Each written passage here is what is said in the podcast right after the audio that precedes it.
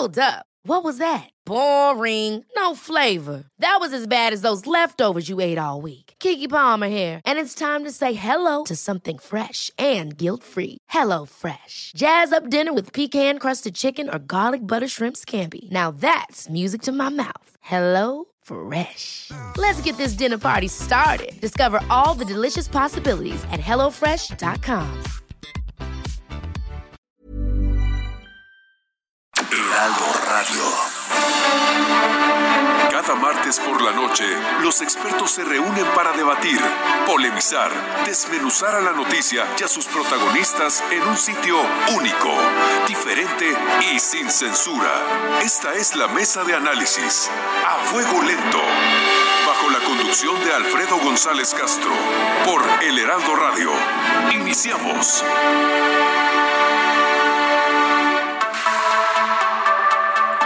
Muy buenas noches, gracias por sintonizarnos en esta emisión de la Mesa de Opinión a Fuego Lento. Soy Alfredo González Castro, son las 9 de la noche en punto y como cada martes transmitimos desde nuestras instalaciones acá en el sur de la Ciudad de México por el 98.5 de su frecuencia modulada y también como cada semana saludamos a todos los amigos que nos sintonizan en el interior de la República y allá en el sur de los Estados Unidos. Como usted sabe, la mesa de opinión a fuego lento es un espacio para el análisis y la reflexión que busca siempre ir más allá de las noticias del momento y para eso cada semana contamos con los expertos que nos ayudan a dilucidar los temas del momento.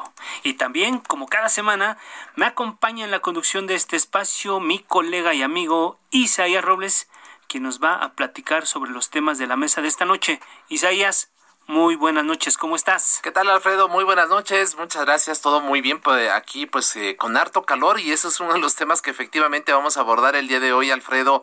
Buenas noches a todo nuestro público. Resulta que la Comisión Nacional del Agua y el Servicio Meteorológico Nacional encendieron los focos rojos eh, de alerta debido a que casi el 84% del territorio mexicano enfrenta alguna situación de sequía. Esta condición es la mayor crisis de la que se tenga registro en el país desde el año 2012, cuando se consideró a ese año como el peor, el peor en materia de sequía en siete décadas. Por otro lado, la Comisión Nacional Forestal informó que a las 11 de la mañana del día de hoy, de hoy martes, se tenían el registro de 78 incendios forestales activos en 17 estados del país, seis de los cuales están afectando áreas naturales protegidas y la, se estima que la superficie preliminar afectada es de 41.116 hectáreas.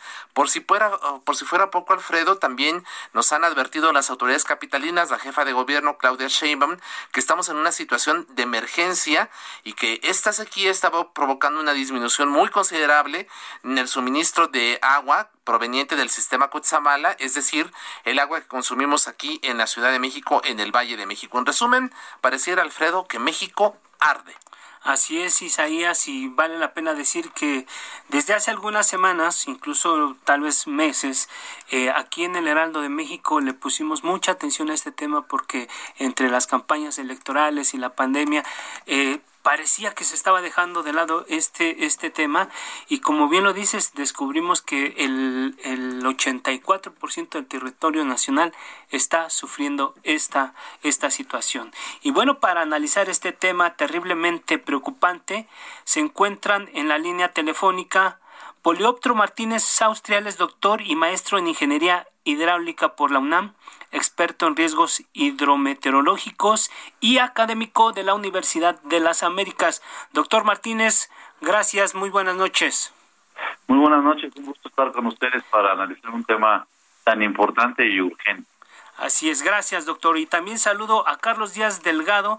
Él es profesor e investigador del Instituto Interamericano de Tecnología y Ciencias del Agua de la Universidad Autónoma del Estado de México. Profesor Carlos Díaz, gracias, muy buenas noches.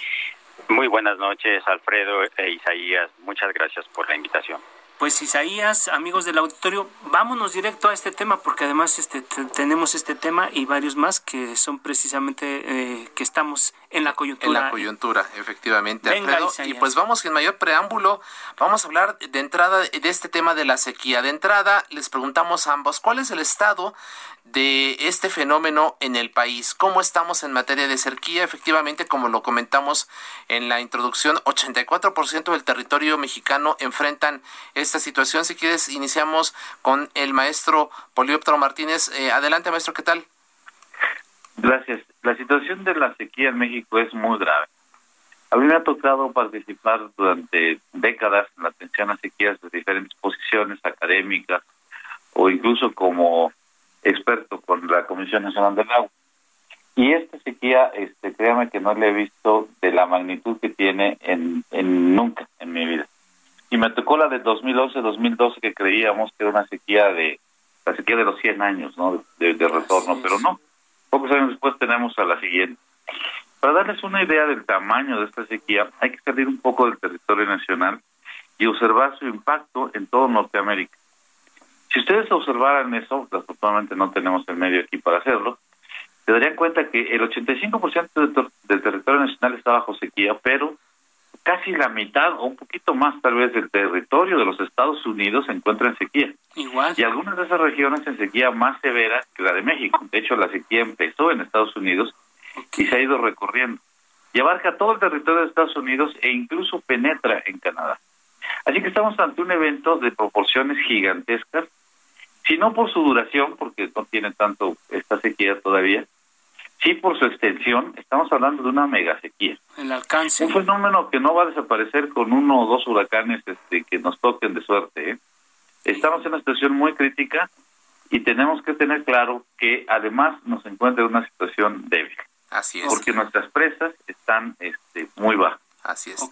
El profesor Carlos Díaz Delgado, estamos en una situación de mega sequía. ¿Coincidiría usted con ese diagnóstico del maestro Palióptero Martínez? Sí, totalmente de acuerdo. Eh, antes que nada, eh, quisiera yo mencionar que la posición geográfica de nuestro país se encuentra en la franja de, los de, la región de la Tierra donde se presentan con mayor intensidad estos fenómenos.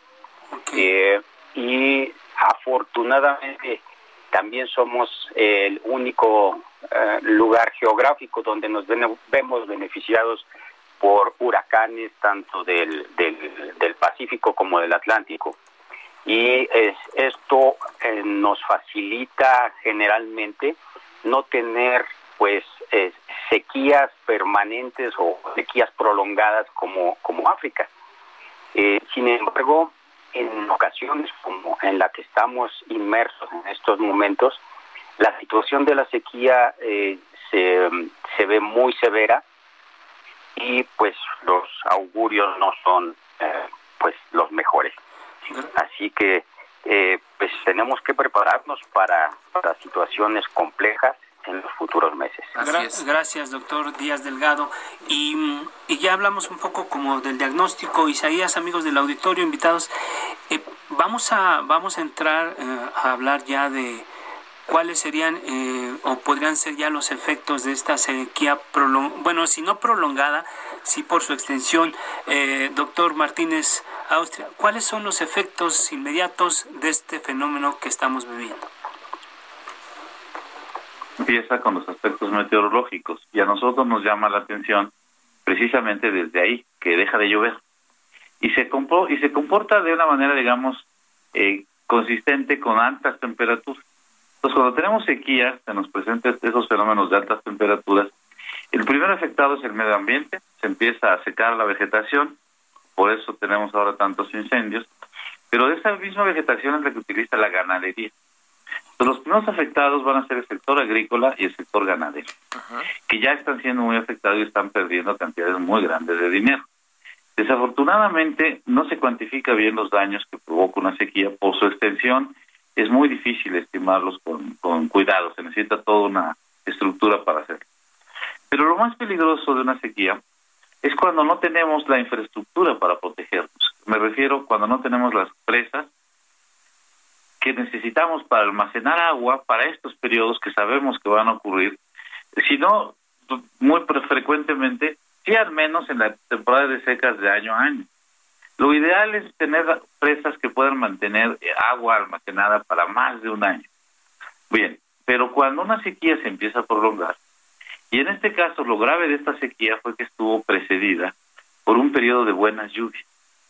Entonces hubo una cierta confianza en, el campo, en los agricultores, en las autoridades, de que estábamos en un buen periodo de lluvia. Pero estas y de hecho había bastante más lluvia de lo normal el año pasado hasta finales del año pasado. Pero ya empezando este septiembre, octubre del año pasado se empezó a notar que teníamos ya un problema de sequedad y sin embargo con un cierto optimismo y, y, bueno y con la presión de los agricultores y de los usuarios y hablo de los agricultores porque usan el 84% del agua de nuestros sistemas, así que, digamos, ellos son los principales usuarios. Se presionó y se está y se, y se dio la, mayor cantidad de agua que se pudo, considerando la, un escenario de sequía, pero no un escenario de sequía tan severo como el que estamos viviendo. Te voy a dar algunos datos para que se dé idea de, de qué importancia es esta otra forma de sequía que le llamamos la sequía hidrológica. Mire, la presa Huites es una de las plazas más modernas y más grandes de México. Le caben 8.400 millones de metros cúbicos. El día de hoy se reporta como vacía. No tiene cero. Y esa presa que se utiliza para eh, generación de energía, después esa agua se utiliza aguas abajo en los sitios de riego de Sinaloa y parte de Sonora. Y ahí estamos hablando de algo así como un millón cuatrocientas mil quinientas hectáreas. O sea, es el granero de México, Sonora de Sinaloa. Eso no es ningún misterio. Y tienen 17% de agua. Si no llueve, la producción agrícola de este año se va a ver afectada y la del que viene, mejor no le cuento. Así de grave es la situación. muy grave. Y esas son las consecuencias que podemos tener. Así es. Hablaba ya el maestro Polioptro Martínez de estas afectaciones, sobre todo en el sector agro, agropecuario. Eh, y al respecto, profesor Carlos Díaz Delgado, hablando de los efectos, pues evidentemente vamos a tener una disminución en la producción, tanto de, eh, de productos vegetales, en fin, de frutas, hortalizas, incluso ya hablaba también del sector ganadero. Y esto, pues evidentemente se va a reflejar en un alza en los precios al consumidor, ¿no? Eso un efecto secundario, pero al final de cuentas, en de entrada en escasez de alimentos y evidentemente en un incremento en los precios de los mismos, ¿no? Lamentablemente es correcto. Eh, tal como lo mencionaba el doctor Poliotro, pues la sequía meteorológica poco podemos hacer con ella porque este es un fenómeno natural.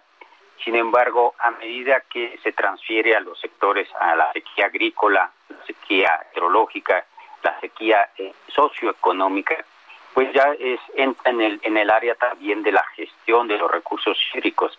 Y eh, pues creo que no hemos sido lo, lo, previsorios eh, suficientemente para tener en cuenta este gran periodo de sequía que vamos a tener o que ya estamos viviendo y efectivamente va a tener impactos sociales, económicos y ambientales como ya lo estamos viendo.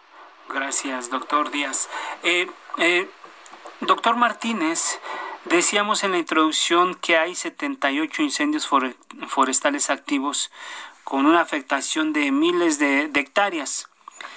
¿Cuál es el diagnóstico que tienen ustedes eh, sobre este, este tema pues, que va junto con el tema de la sequía? Ya lo decían ustedes. ¿Cómo está el, asunto de los incendios y qué afectaciones reales todos los todos los eh, todos los este, los martes que se reúne el Comité Nacional de Grandes Presas en una sesión pública se puede asistir a ella reportan la cantidad de fuegos este, que están observando desde satélite y desde otros medios y lo que le están reportando son los grandes incendios en realidad hay muchos muy pequeños muchos más pequeños o sea si usted ve ese ese ese mapa que le llaman focos de calor, o se identifica donde hay es. con miles eh, creo que tiene puntos donde ese fenómeno. Ahora bien, ¿qué esperamos?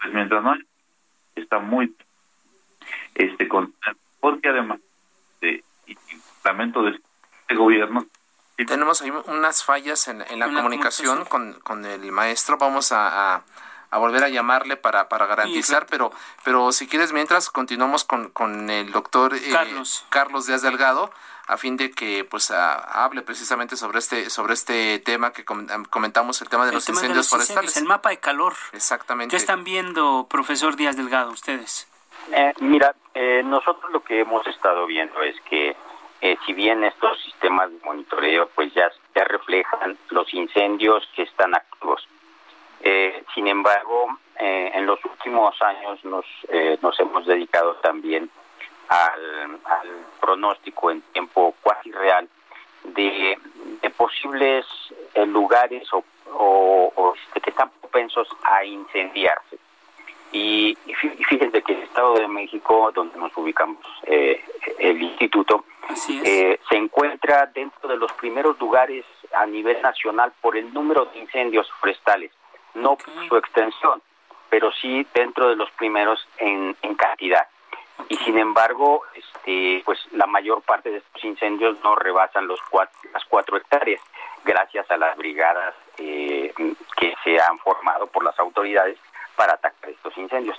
Sin embargo, un sistema de alerta temprana como el que estamos construyendo, pues alerta, alerta a las eh, organizaciones para estar eh, listos para atacar estos incendios y que tengan una cobertura menor. Yo creo que es una de las iniciativas que no solamente a nivel del Estado, sino a nivel nacional podrían ponerse en práctica para evitar estos desastres. Así es.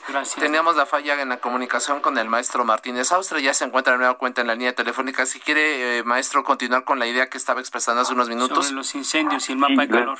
Quería, quería comentarles que desafortunadamente, hay que decirlo, este gobierno se puso a sí mismo en una situación muy difícil. Justo porque ha recortado mucho los gastos de entidades importantes del medio ambiente como la CONAFOR, que es la encargada de combatir estos incendios, y como la Comisión Nacional del Agua, que tiene un presupuesto muy exiguo este respecto de otros años. Pero además desaparecieron el Fondo de Desastres Naturales. Eso no se nos va a olvidar, porque ahora es precisamente cuando lo vamos a necesitar y no lo tenemos. La Comisión Nacional Forestal redujo su presupuesto en un 63%, si no mal recordamos. Así es, de hecho tenía para 2020 721 millones de pesos, ahora está ejerciendo eh, 265, una reducción, como tú bien lo comentas, Afro, del 63%, pero además se cancelaron 491 plazas, ¿no? ¿Qué, Hay una... es la gente que se dedicaba a atender este tema? Efectivamente. Esto es muy, es muy importante que lo digamos, porque yo creo que necesitamos pedirle a nuestro gobierno, y no me refiero solamente al Ejecutivo, me refiero también al, Legislativo, que es el que da los recursos, que recapaciten, porque el medio ambiente es de donde todos estamos y en donde todos vivimos. Y nos están poniendo en peligro a todos con esa serie de medidas que lo que hacen es debilitan a, nuestras estructuras de protección del medio ambiente, que de por sí no eran, digamos, tan importantes, tan poderosas como todos quisiéramos, pero ahora son francamente débiles. Yo observo a los, a los colegas de la CONAFOR y observo a los colegas de la CONAGUA hacer un esfuerzo verdaderamente de reconocerse, pero tienen muy pocos recursos. Bueno, eso es, podría ser una austeridad mal entendida, maestro, porque bueno, pues en aras de ahorrar, pues creo que le estamos pegando mucho a una situación. Y además estamos causando efectos catastróficos, ¿no? Estamos poniendo todos en riesgo. Miren, si lo en términos, digamos, muy climático, diríamos que hoy somos todos los mexicanos menos resilientes, lo que éramos, y somos más vulnerables de lo que éramos todos por ese, por ese medio, porque ninguno de nosotros está exento de una inundación, de una sequía, que es la que estamos viviendo ahora, o de un incendio forestal cercano. Entonces yo creo que los han, los han visto ustedes en la Ciudad de México, están hay incendios forestales adentro de la Ciudad de México y qué trabajo cuesta combatirlos. Este, entonces yo creo que sí es muy importante este y qué bueno que ustedes están preocupados y tomando la iniciativa que se oiga la voz de los que bueno, que quieren llamarnos expertos en el sentido de que es importante que el sector medio ambiente sea mucho más apoyado porque ahora no podemos decirles, no podemos exigirles cosas que antes sí podíamos, cuando teníamos más fondos, más personal, más recursos, cuando había Fonden. Claro. Ah, hablamos pues ya del tema de la sequía, ahora hablábamos de los incendios, pero hay un fenómeno asociado a estos, a estos que es el asunto del desabasto de agua, ¿no? México padece estrés hídrico, es decir, la demanda de agua es mayor a la cantidad disponible. ¿De qué tamaño es este problema Y si tenemos una idea, les pregunto a ambos de cuál es la disponibilidad de agua potable que tenemos en el país, ¿no? para, para cuánto nos alcanza. Y no mencionemos el conflicto que tenemos con Estados Unidos precisamente por este tema, que creo que, o sea, el producto es el mismo, nada más que son dos cosas completamente diferentes. Así es, escuchamos al, al profesor eh, eh, Carlos Díaz Delgado. Eh, ¿qué, opina de esta situación del estrés hídrico y, y cuánta agua nos queda? Bueno, eh, este es un problema muy serio, no solamente eh, para México, sino a nivel internacional, a nivel mundial. Pero para México es, eh, pues estamos en condiciones em, exacerbadas en donde pues tenemos que implementar medidas de mitigación, medidas de, restricción, porque el, el agua que tenemos disponible, para, sobre todo en periodos de sequía, pues es más eh, reducido. Por lo tanto, tenemos que optimizar estos volúmenes y, bueno, pues ahora sí estamos en una condición que se va a agravar y, tenemos que implementar protocolos de, sobrevivencia, vamos a ponerlo así, en ciertas regiones. Eh, definitivamente esto impacta desde el ambiente, la sociedad y la economía. Eh, incluso eh, los productos de exportación se van a ver afectados y, y no, pues, qué decirte también de los acuíferos. gracias, doctor. Doctor Martínez Austria, ¿se tiene idea de cuál es la disponibilidad de agua potable en México? ¿Para cuánto nos va a alcanzar lo que las reservas que tenemos? Fíjese que la, el agua potable es un asunto extremadamente local porque la mayor parte de nuestros abastecimientos dependen de los acuíferos, del abastecimiento de agua potable, depende de acuíferos. No así la agricultura que depende de las presas, nosotros dependemos de los acuíferos. Y vayamos a revisar algunos de los casos.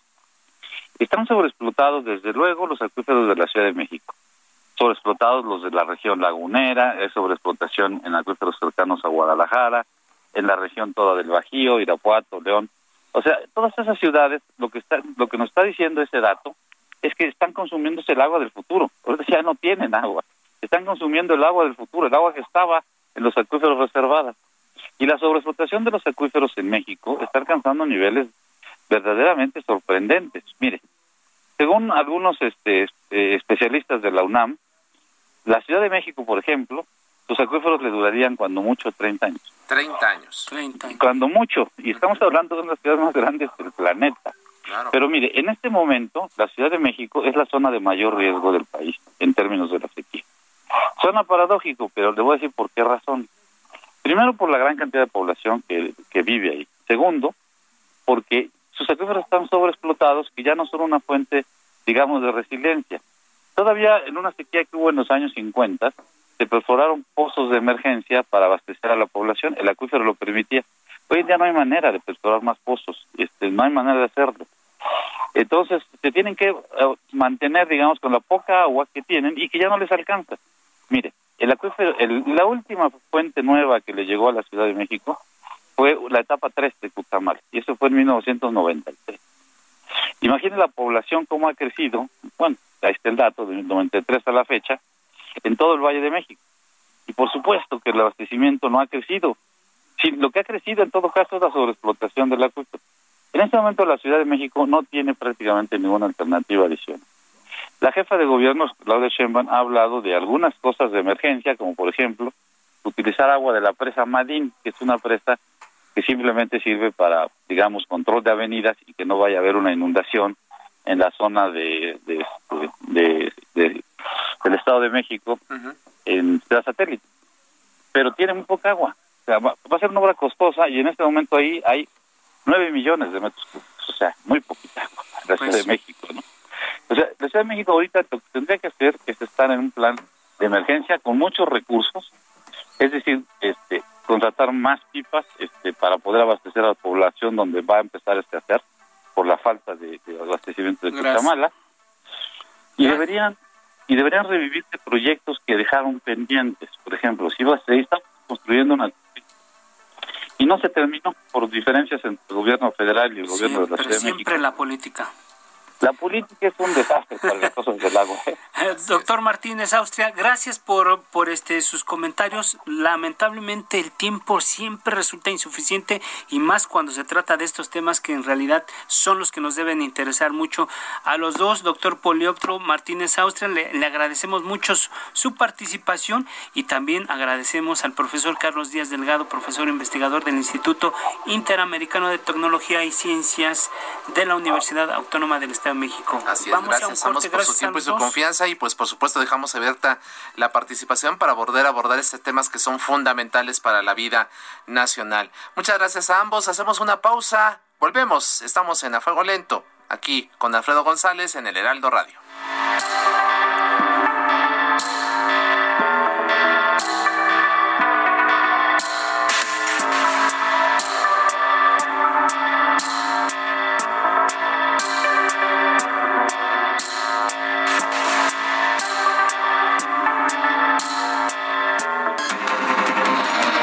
La polémica y el debate continúan después del corte.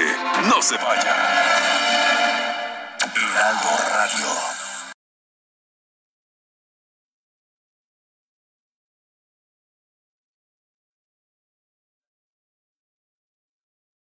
Heraldo Radio, Que sí suena y ahora también se escucha.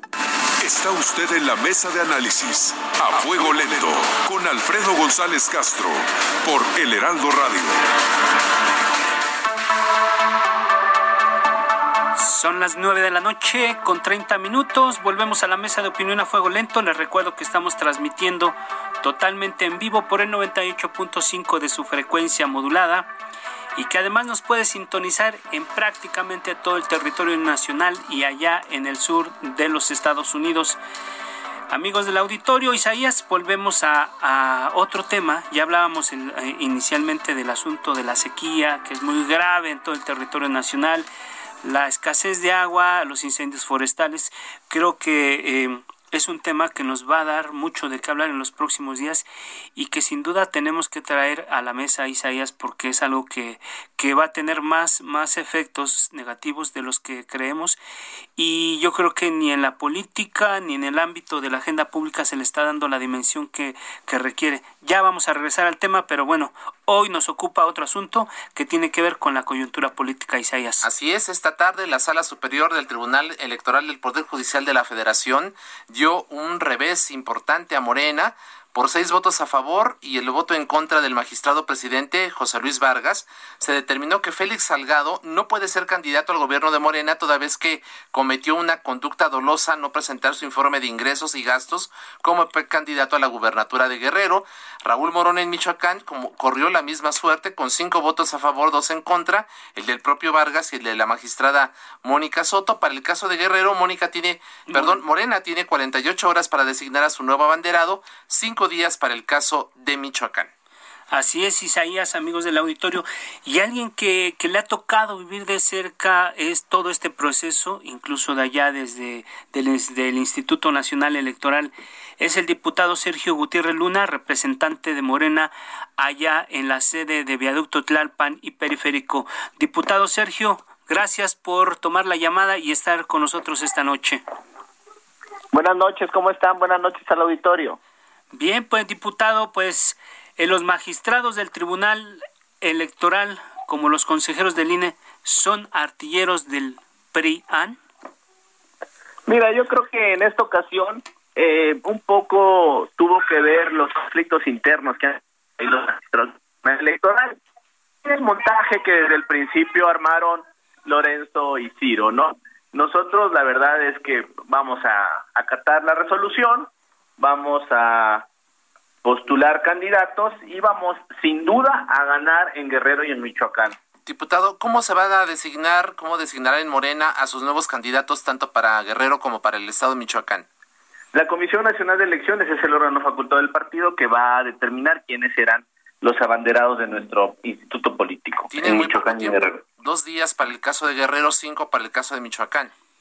Así es, vamos a cumplir en tiempo y forma para poder hacer las sustituciones y poder ya retomar la campaña y las preferencias electorales nos dan en Guerrero 50% y en Michoacán casi entre 45 y 47%. Eh, diputado oh, Félix Salgado convocó para mañana a sus simpatizantes a un mitin allá en Chilpancingo. Dice él, escribió en su cuenta de Facebook, la última palabra la dice el pueblo. Morena lo va a respaldar en caso de que se desate, eh, desacate este fallo o simplemente, pues ya Félix ya, digamos, ya, ya pasó.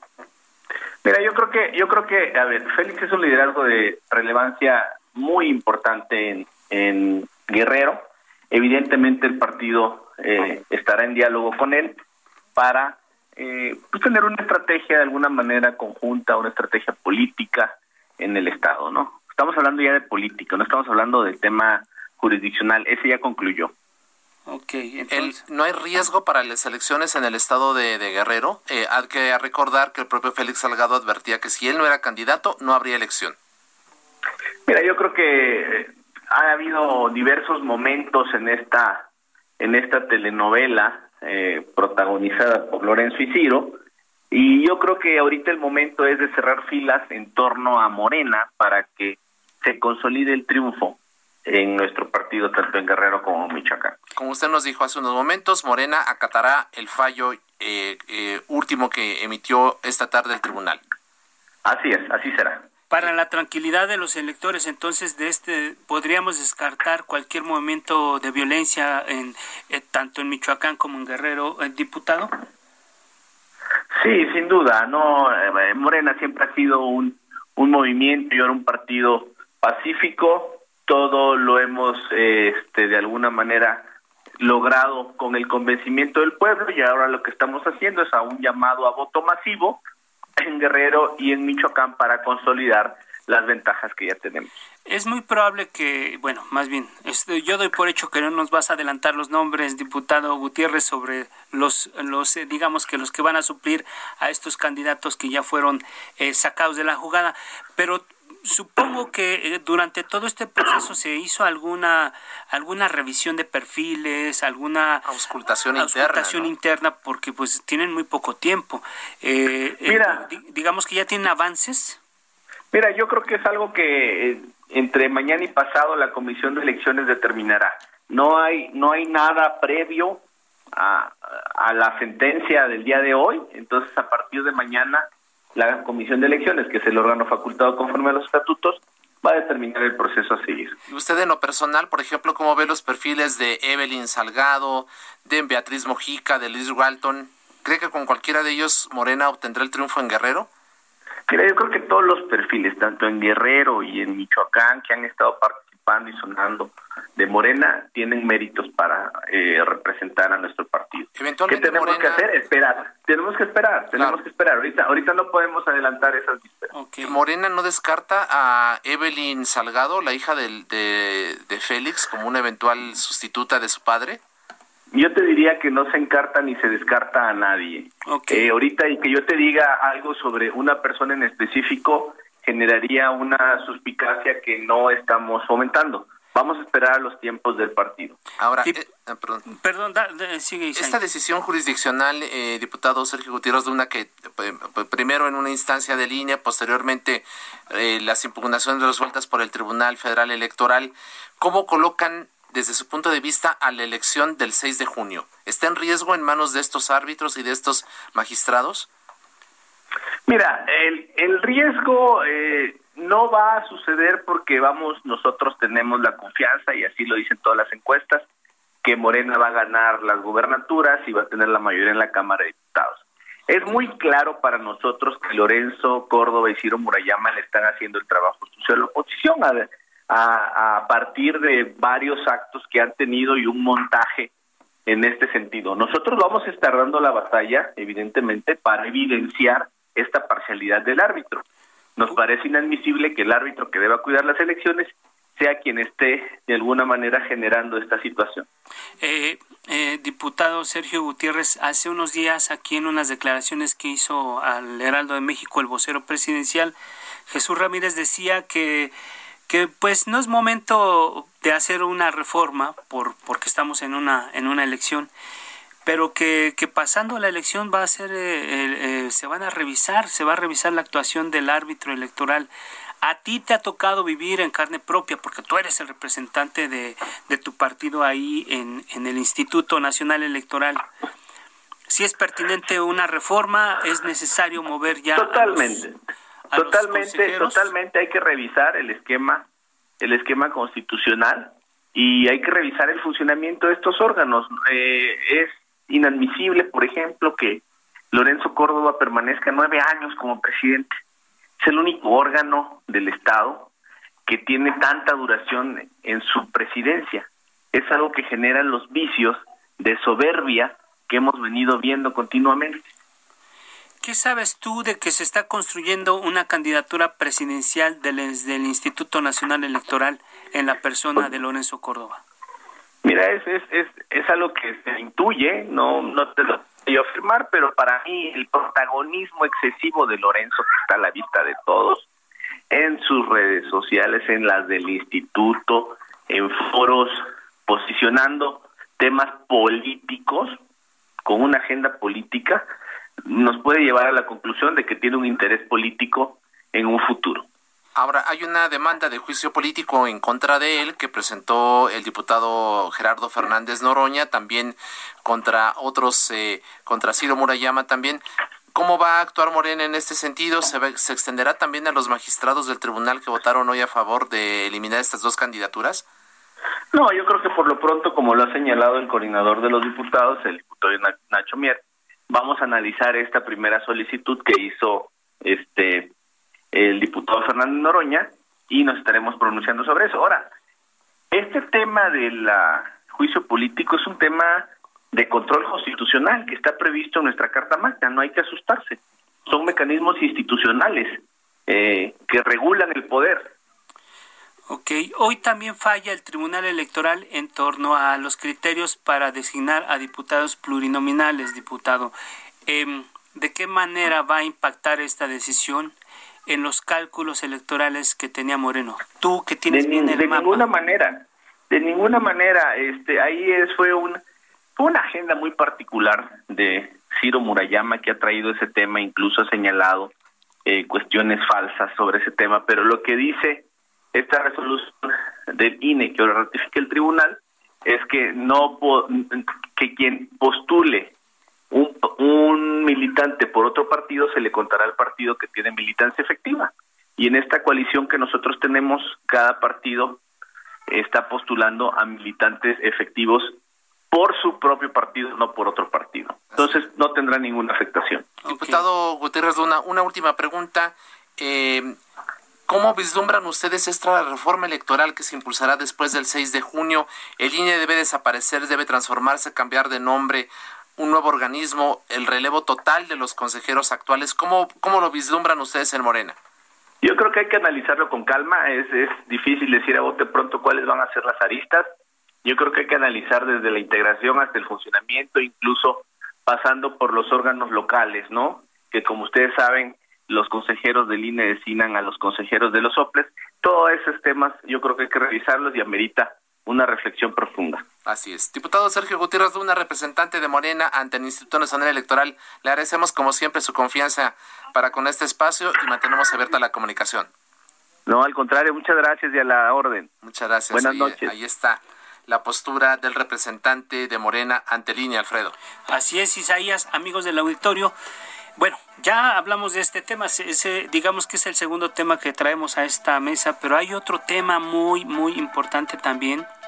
El caso del diputado federal de Morena, Benjamín Saúl Huerta, provocó que se reabra el debate sobre la conveniencia de acotar el fuero constitucional de los legisladores. Huerta quedó libre a pesar de atacar sexualmente a un menor de edad, al que llevó a un hotel en la Ciudad de México, y tras esta acusación, han aflorado otras cosas. La pregunta es entonces, ¿qué pasó? ¿No se había eliminado el fuero?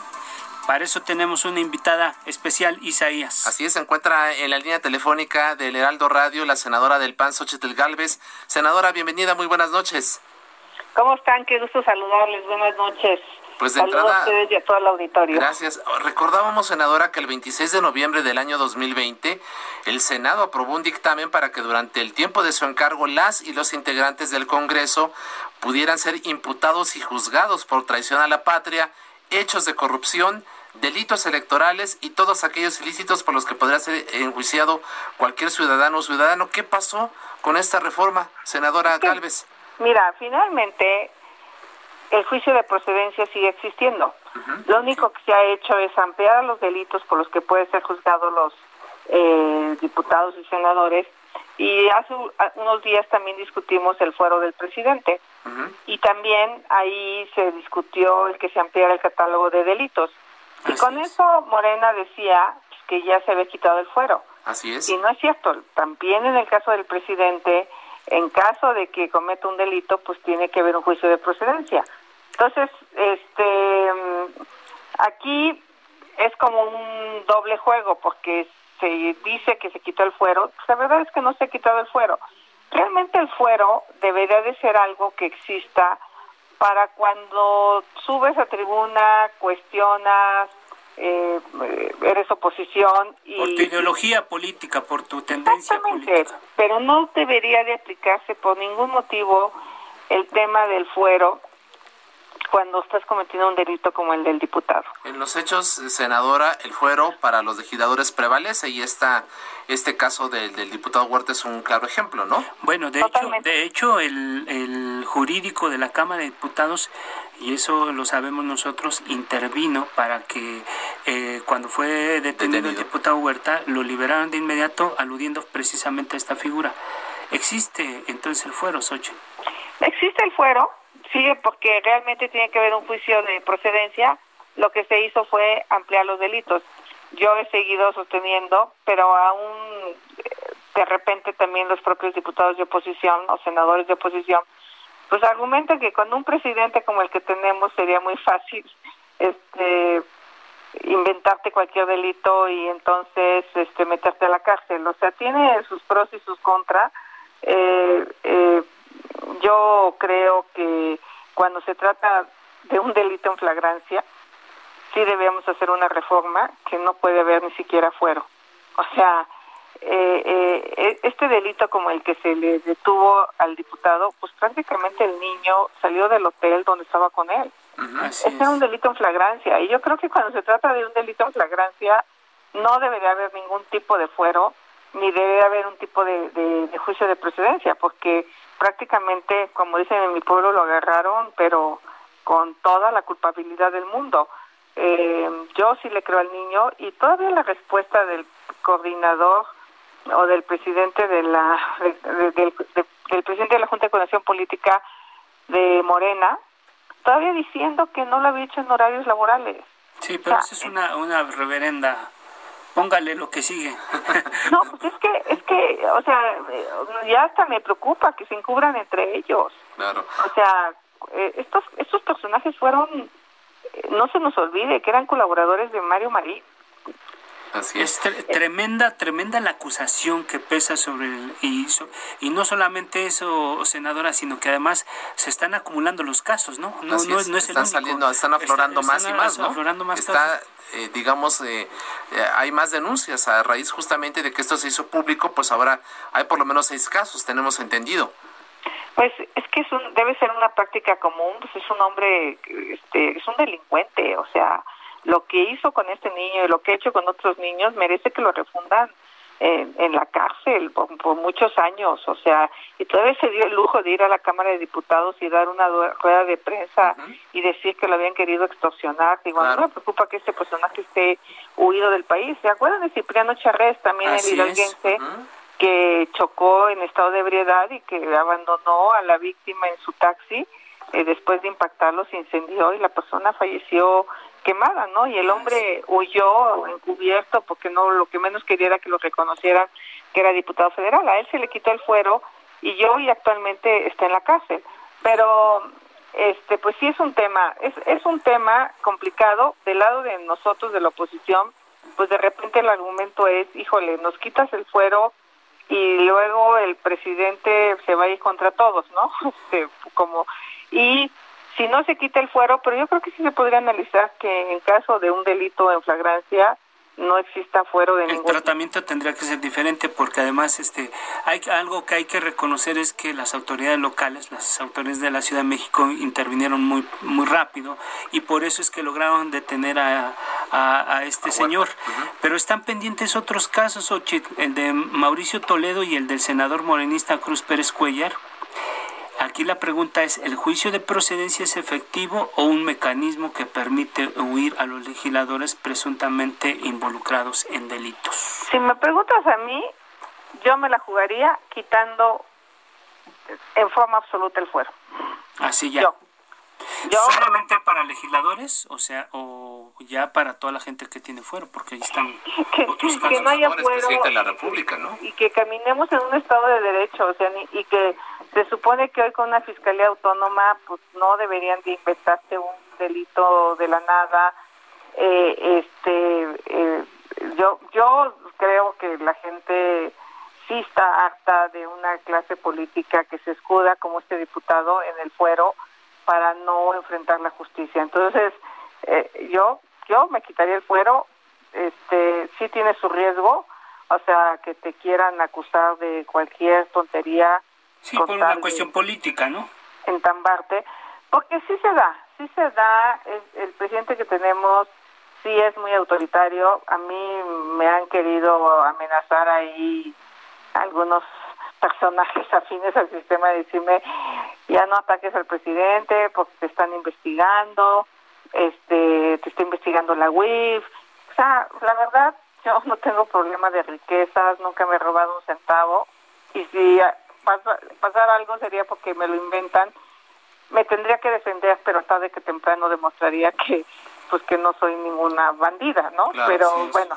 Ahora, senadora, el día de mañana la sección instructora ya en la Cámara de Diputados pretende desahogar varios casos, entre ellos el del gobernador de Tamaulipas, Francisco García Cabeza de Vaca. ¿Qué opina en particular de este caso?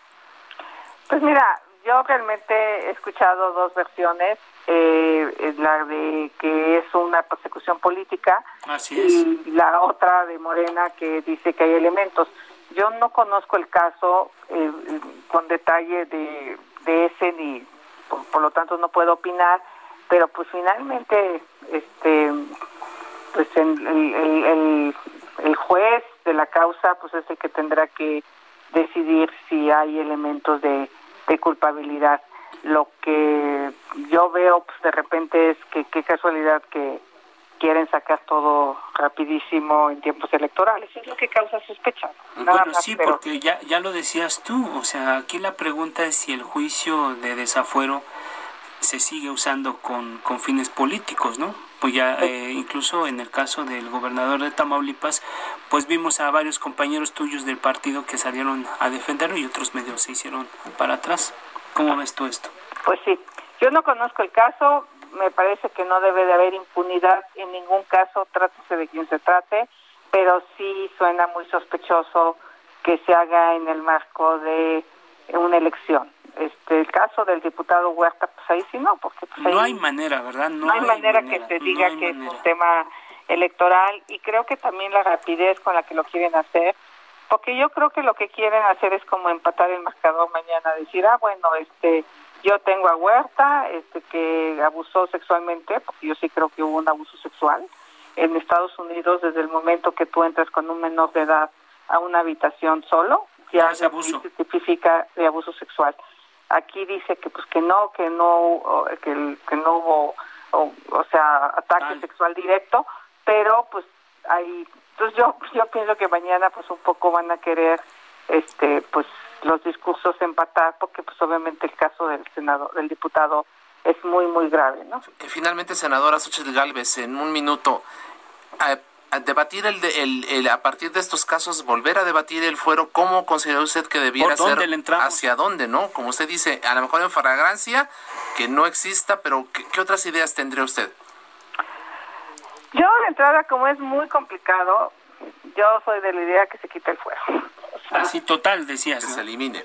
Yo, yo, yo soy de esa idea, es muy complicado lo demás, este, y apostarle a un Estado de Derecho donde la autoridad, eh, pues, actúe de manera ética y correcta. Sé que es mucho pedir porque no actúa en todos los casos así, más en este momento que estamos viviendo ahorita donde el presidente tiene una amenaza de perder el Congreso y sí siento que cuando hay votaciones eh, complicadas hay una presión de más, hay una presión hacia nosotros como de amenaza, este cuando les interesa, por ejemplo, si quisieran sacar la reforma constitucional y les faltan siete votos, pues van a tratar de buscar expedientes, van a tratar de ver a quién presionan, este, como hay casos que eh, les ha funcionado, pues lo pueden intentar. Entonces es el, el único pendiente que, que pudiera haber, ¿no? Pero de ahí en fuera yo creo que sí es hora de quitarnos el fuego. Así es. Senadora Xochitl Galvez, de, Acción Nacional, gracias por conversar con el público del Heraldo Radio y de A Fuego Lento. Muchísimas gracias. Le mandamos un fuerte abrazo. Estamos en contacto.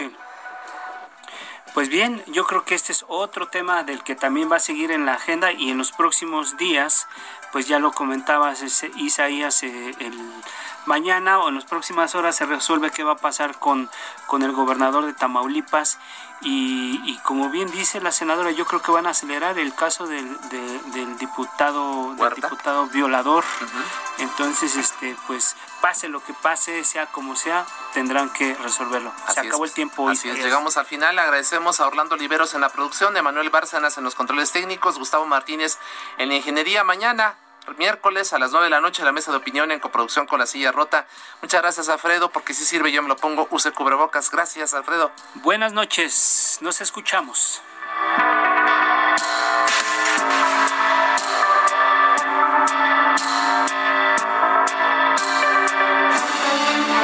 La polémica por hoy ha terminado. A fuego lento, lento. Por El Heraldo Radio. Heraldo Radio. La HCL se comparte, se ve y ahora también se escucha. Ever catch yourself eating the same flavorless dinner three days in a row? Dreaming of something better? Well, HelloFresh is your guilt-free dream come true, baby. It's me, Kiki Palmer. Let's wake up those taste buds with hot, juicy pecan-crusted chicken or garlic butter shrimp scampi. Mm. Hello Fresh. Stop dreaming of all the delicious possibilities and dig in at HelloFresh.com. Let's get this dinner party started.